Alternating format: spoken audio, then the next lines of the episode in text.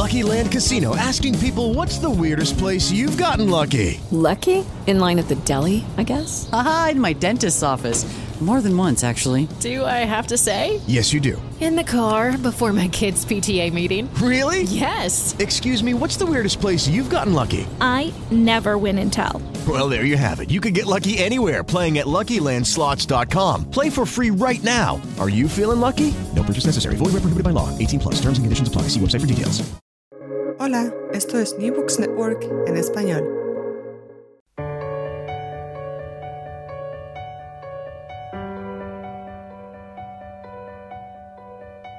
Todo comenzó ayer. Un podcast de la Asociación Española de Historia Económica.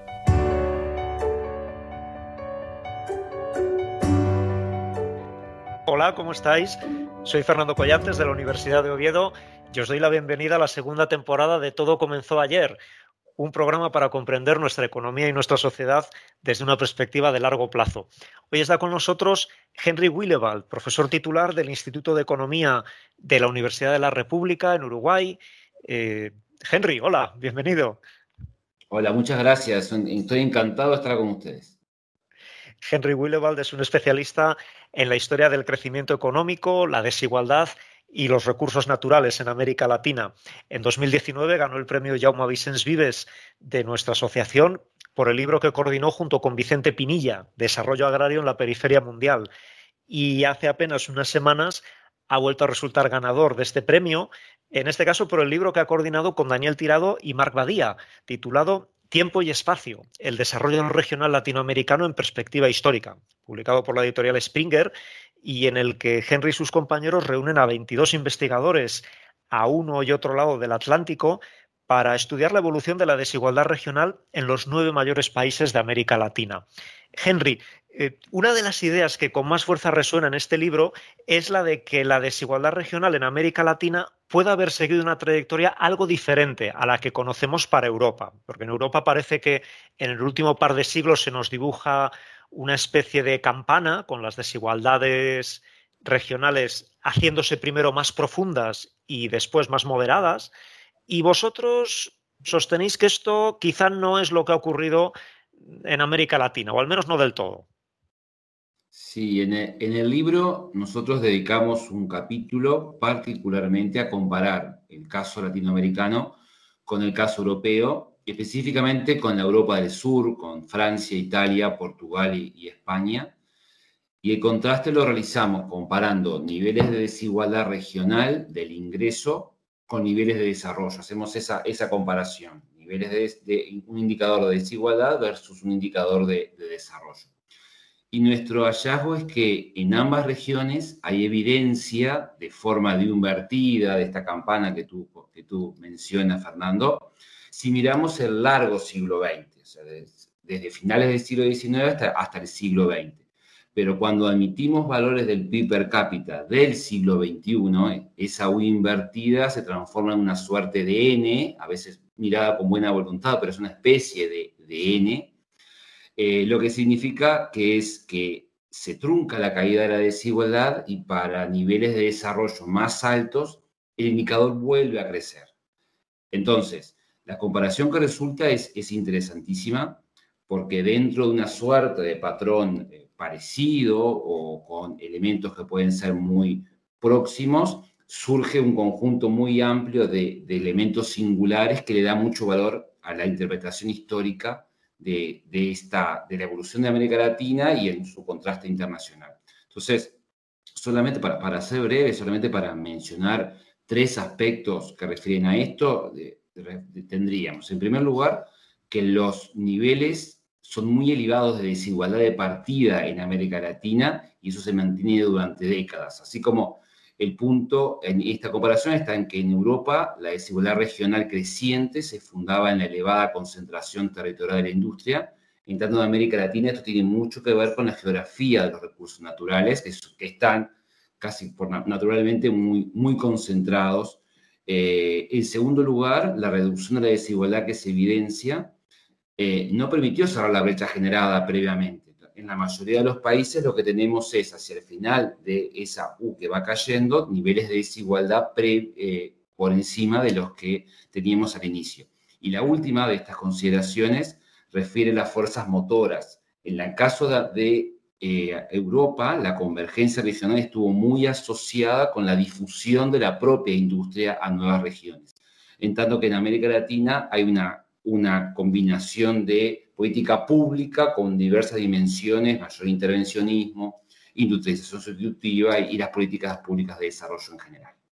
Vamos a hablar entonces de esas fuerzas motoras que comentabas a través de un caso, eh, que es el, caso de Uruguay, es uno de los eh, capítulos del libro en, los que tú participas. Y eh, en este capítulo es un dato que a mí me ha parecido muy revelador, que es que hoy día nada menos que el 51% del PIB uruguayo está concentrado en uno solo de los 19 departamentos en que se divide el país, que es el departamento de Montevideo.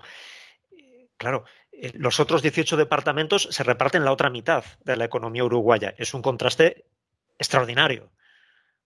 Y déjame agregar un, elemento a eso, es que el departamento de Montevideo es el más pequeño de todos. Es, tiene una superficie que representa algo así como el 6% de la media y el 3% del departamento más grande de Uruguay, que está Cuarembó. esto es indudablemente uno de los rasgos distintivos y estructurales de la historia económica uruguaya, pero es, es un rasgo que lo sabíamos, que nosotros conocíamos más bien en términos cualitativos que esto sucedía, pero este proyecto logró darle dimensión a esta, a esta magnitud.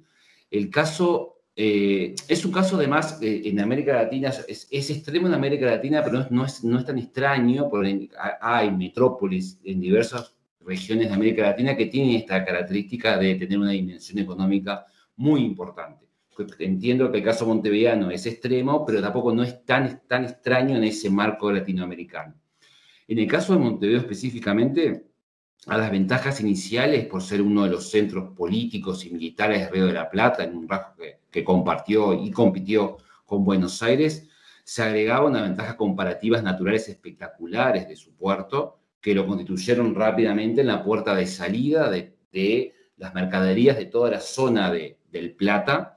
Eh, además, hacia Montevideo confluían las vías de comunicación y desde un principio se constituyó en un mercado eh, de fuerte dinamismo. Rápidamente ah, eh, se notó la, confluencia de factores productivos que lo colocaron, que lo posicionaron en una trayectoria de aglomeración, de fenómenos de aglomeración en el largo plazo. I don't know about you, but I'm very busy and I don't have a lot of time to cook. That's why I subscribe to Factor. Eating better is easy with Factor's delicious, ready to eat meals. Every fresh, never frozen meal is chef crafted, dietitian approved, and ready to go in just two minutes. You'll have over 35 different options to choose from every week, including Calorie Smart, Protein Plus, and Keto. These are two minute meals. Factor meals are ready to eat and heat, so there's no prepping, cooking, or cleanup needed. They're flexible for your schedule. Get as much or as little as you need by choosing your meals every week. Factor is the perfect solution if you're looking for fast, premium options with no cooking required. Sign up and save. We've done the math, and this is important. Factor is less expensive than takeout, and every meal is dietitian approved to be nutritious and delicious. Head to factormeals.com slash NBN50 and use code NBN50 to get 50% off. That's code NBN50 at factormeals.com slash NBN50 to get 50% off.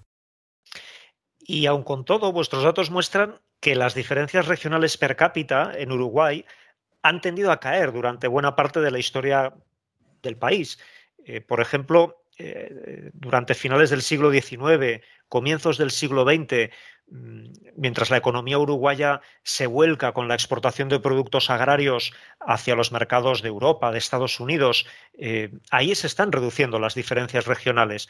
¿Por qué conduce este tipo de economía agroexportadora a una reducción de la disparidad regional?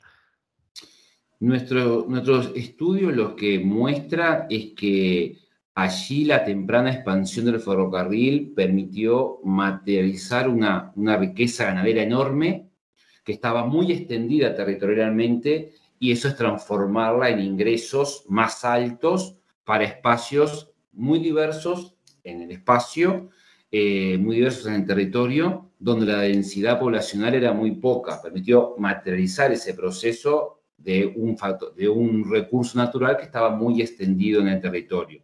E incluso hacia los años 20, cuando uno analiza la evolución de los, de los medios de comunicación en, Uruguay, uno podría hablar perfectamente de una verdadera revolución de los transportes, eh, fundamentalmente en el caso auto, automotor, que fortaleció la integración de los mercados.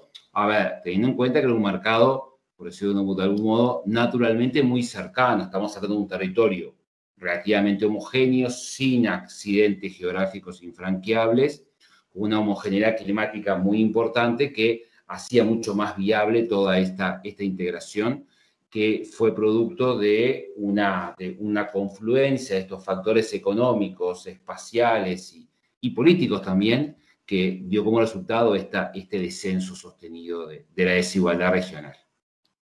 Y, y, luego, cuando a raíz de la Gran Depresión eh, todo este modelo agroexportador se viene abajo y, en Uruguay, como en, muchos otros países latinoamericanos, va tomando forma un modelo de, industrialización dirigida por el Estado, que es, un modelo muy diferente. Eh, las desigualdades regionales continúan cayendo, de hecho, pasan a ser menores conforme avanza este segundo periodo de lo que nunca lo fueron eh, en el primero. ¿Cómo fue esto posible? Eh, esto este elemento es interesantísimo porque contrasta mucho con el caso de las economías desarrolladas. Es cualitativamente diferente, pero implica una forma de interpretar los procesos de largo plazo con otra tónica, desde otro punto de vista. En el caso de, la industrialización eh, en los países desarrollados, la industrialización es algo así como sinónimo de concentración del ingreso regional mientras que en varios países de América Latina, no solamente en Uruguay, en varios países de América Latina sucedió lo contrario.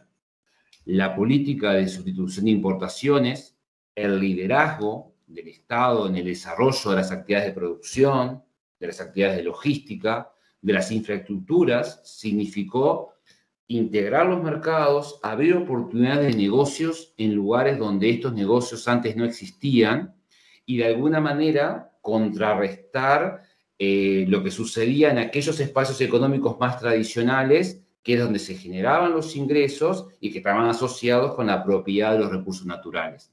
La, intervención del Estado significó, en alguna manera, nivelar estos, estos espacios en términos de posibilidades de negocios, en términos de acceso, y notamos en varios países de América Latina que esto, que esto significó una suerte de mayor convergencia, mayor convergencia adentro de los países que se hizo notorio entre las décadas del 30 y las décadas del 60 aproximadamente.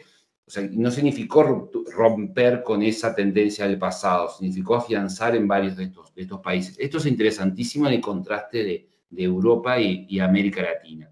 En la intervención del Estado como igualadora en los procesos de industrialización, igualadora y mediadora en el cambio estructural. Esto es, interesantísimo de la, comparación. Y para terminar, Henry, eh, quería preguntarte acerca del contraste que nos ofrecen los últimos 50 años en Uruguay, porque nos trazáis eh, dos periodos muy diferentes. Por un lado, eh, las últimas décadas del siglo XX, en las cuales la desigualdad repunta en el marco de lo que definís, y cito textualmente, como una concepción neoliberal de la economía, y, en cambio, después del año 2000 y hasta el día de hoy, la desigualdad regional ha vuelto a moderarse.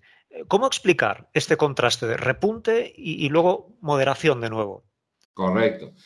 A ver, luego del proceso de industrialización por sustitución de importaciones, que en Uruguay fue un proceso corto, ya a finales de los 50, los muy tempranos 60 estaba agotado ese proceso, un mercado muy, muy pequeño, con dificultades de acceder a economía de escala, esa, esa ICI o esa, esa industrialización liderada por, por el Estado da lugar a una, a una década muy compleja, una década perdida de esta inflación, hasta que hay una, un, un, un, vuelco económico y político, sobre todo muy, muy fundado en, en el golpe de Estado de principios de los 70, que trajo consigo un cambio en el modelo de desarrollo, un cambio en la concepción de, de las modalidades de crecimiento.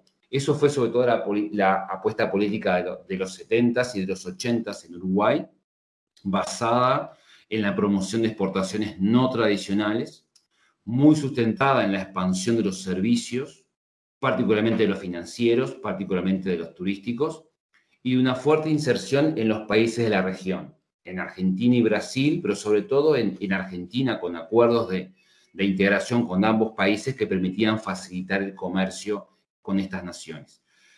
Esto constituyó un periodo claramente de, mayor concentración, no solamente del ingreso regional, que es lo que vemos nosotros, sino también del ingreso personal. Es un periodo de aumento de las desigualdades en Uruguay y en muchos países de, América Latina. Y eso se extiende como más allá o más acá, hasta, hasta finales del siglo, hasta la crisis del 2001 y 2002. Ahí, luego de, esa crisis, hay un cambio político muy importante. Por primera vez en la historia, fuerzas de izquierda progresistas de izquierda llegan al gobierno, hay un surgimiento de políticas económicas de perfil mucho más productivo y tecnológico que en el pasado. Está el boom de los commodities del siglo XXI que reconfiguró la matriz productiva y abrió oportunidades que no habían sido posibles en las cuatro décadas anteriores. Y eso puso a la economía en una trayectoria diferente en términos de desarrollo regional, lo cual además fue estimulado por políticas explícitas de descentralización y desarrollo local que estaban ausentes en toda la historia anterior. Incluso cuando la, desigualdad caía, esas políticas no eran expresamente de descentralización y de desarrollo local. Entonces, esa puede ser la explicación de esta última caída de la desigualdad regional. Henry Willewald, profesor de la Universidad de la República en Montevideo y coordinador del libro Tiempo y Espacio, el desarrollo regional latinoamericano en perspectiva histórica, publicado en inglés por la editorial Springer y ganador del premio Jaume Vicens Vives 2021. Muchas gracias por acompañarnos en el inicio de nuestra segunda temporada. ha sido un gusto, les agradezco realmente mucho por esta oportunidad. Nosotros volveremos en 15 días y lo haremos con Carmen Sarasúa, con quien hablaremos acerca del mundo de las nodrizas y las inclusas en la historia de España, porque también en lo que a género se refiere, todo comenzó ayer.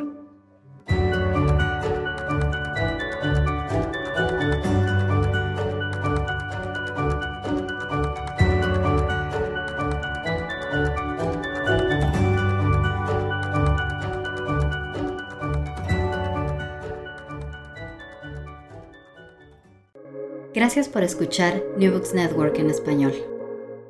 Hey guys, it is Ryan. I'm not sure if you know this about me, but I'm a bit of a fun fanatic when I can. I like to work, but I like fun too. It's a thing. And now the truth is out there. I can tell you about my favorite place to have fun. Chumba Casino. They have hundreds of social casino style games to choose from with new games released each week. You can play for free anytime, anywhere and each day brings a new chance to collect daily bonuses. So join me in the fun. Sign up now at ChumbaCasino.com. No purchase necessary. BGW. Void were prohibited by law. See terms and conditions. 18 plus.